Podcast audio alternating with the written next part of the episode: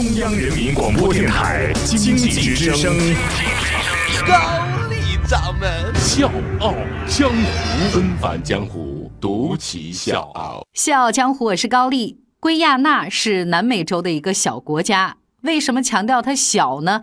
因为它的国土总面积只有二十一点五万平方公里。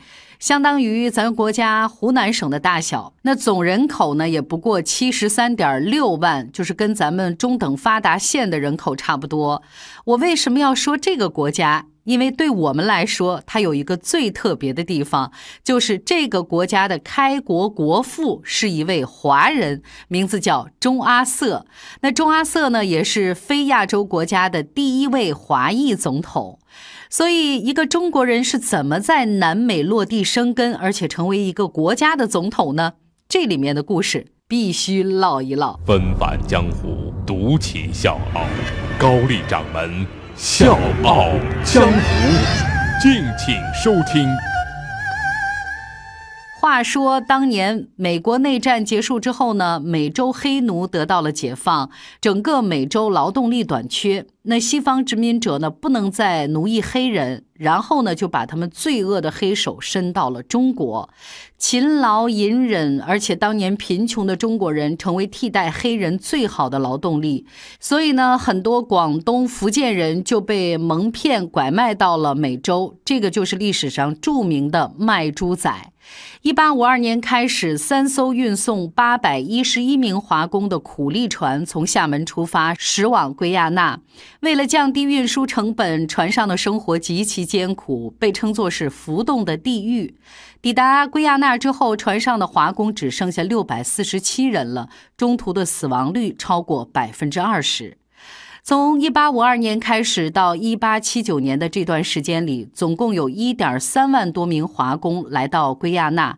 他们在种植园从事繁重的劳动，生活条件呢非常的恶劣。一半以上的华工在那个地方活不过十年，那剩下的中国人呢顽强的生存着。一八六五年年初，在卡穆尼西附近兴建了第一个华人定居点——希望城。聪明能干的中国人和黑人最大的不同就是具有坚韧的性格，而且怀揣希望，永不放弃，并且呢，向商业过渡，逐渐取代葡萄牙人，成为圭亚那第一商业民族。华人慢慢的在圭亚那生根发芽。中阿瑟父亲的经历呢，正好反映了华人在他乡的这段艰难的创业史。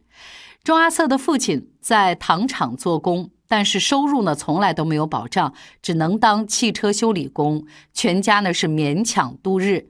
一九一八年，钟阿瑟降生了，他在家里排行老七，作为家庭最小的孩子，父母对他寄予了很大的希望。作为中国人，他们深知要有出头之日，就不能只当苦力，所以全家人全力支持钟阿瑟上学。钟阿瑟担负父母的寄托，也很争气。最终呢，是以优异的成绩毕业于乔治敦士现代高中。毕业之后的钟阿瑟呢，就成为政府部门的土地测量员。对于一个以甘蔗种植为主的国家，这个真的是一个肥差了。但是阿瑟在工作的时候呢，看到的是底层人民生活的艰辛。印第安人被赶到深山老林，艰难劳作。再加上当地华人前辈的悲惨处境，让他认识到西方殖民统治者的罪恶。于是他有一个强烈的愿望，要运用法律来改变这一切。一九四二年，钟阿瑟去英国学习法律。一九四七年呢，他取得了大律师的资格，但是他没有在条件优越的英国定居。在一九四八年，回到了他的出生地，从地方助理、治安法官做起，然后呢，升任高级大法官、上诉庭法官，用自己一点一滴的努力来促进圭亚那的公平和正义。在这个期间呢，他投身到圭亚那的民族解放运动当中，成为圭亚那独立运动的一名领袖。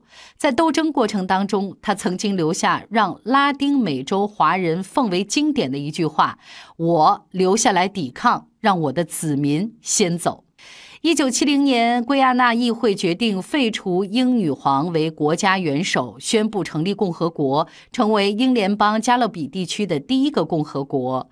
因为作用和影响力，中阿瑟被推举为国家总统。至此，中阿瑟成为首位亚洲国家以外的亚裔总统，也是美洲首位华裔总统。我是吴伯凡，邀请你在微信公众号搜索“经济之声笑傲江湖”，记得点赞哦。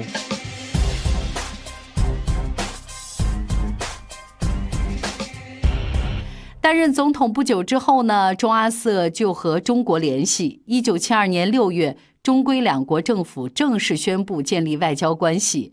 圭亚那呢，也成为加勒比地区第一个和中国建立外交关系的国家，也是拉美国家当中首批和中国建交的国家。在他的影响之下，之后几年，拉美国家陆续都和中国建立了外交关系。中阿瑟深受中国影响，对内调动一切力量发展民族经济。对外奉行独立自主的不结盟政策，主张和各个国家发展友好的合作关系。在他的影响下，圭亚那在一九七四年转向社会主义。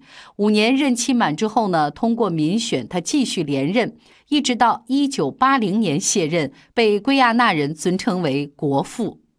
退休之后，阿瑟的生活也很低调。二零零八年六月二十三号，钟阿瑟病逝，享年九十岁。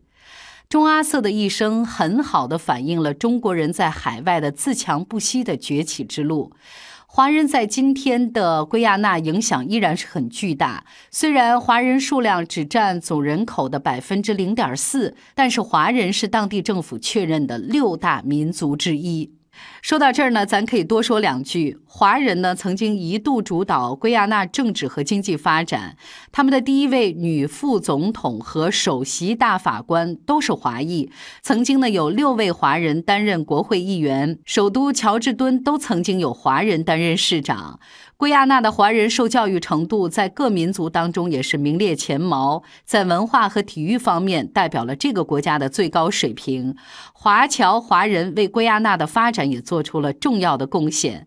圭亚那政府赞扬中国移民为发展圭亚那水稻、甘蔗、淘金、木材、矿业等都做出了重要贡献，为圭亚那写下自力更生、从事发展的历史。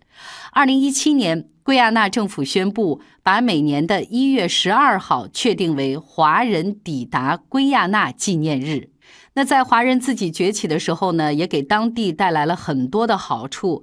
那今天的圭亚那呢，是南美各个国家当中种族矛盾和冲突最小的，自然资源也是非常的丰富，地广人稀。如今随着“一带一路”战略实施，圭亚那得到了快速发展，中资企业为他们的经济社会发展做出了突出贡献。当地大型基础设施项目主要是由中资企业来建设，包括。或机场改建啊，东海岸公路的改造，国家宽带等等，这些呢都在改变着圭亚那，也为圭亚那人创造了就业机会。小江，我是高丽，明天见。我要带你到处去飞翔，走遍世界各地去观赏，没有烦恼，没有那悲伤。自由自在，身心多开朗。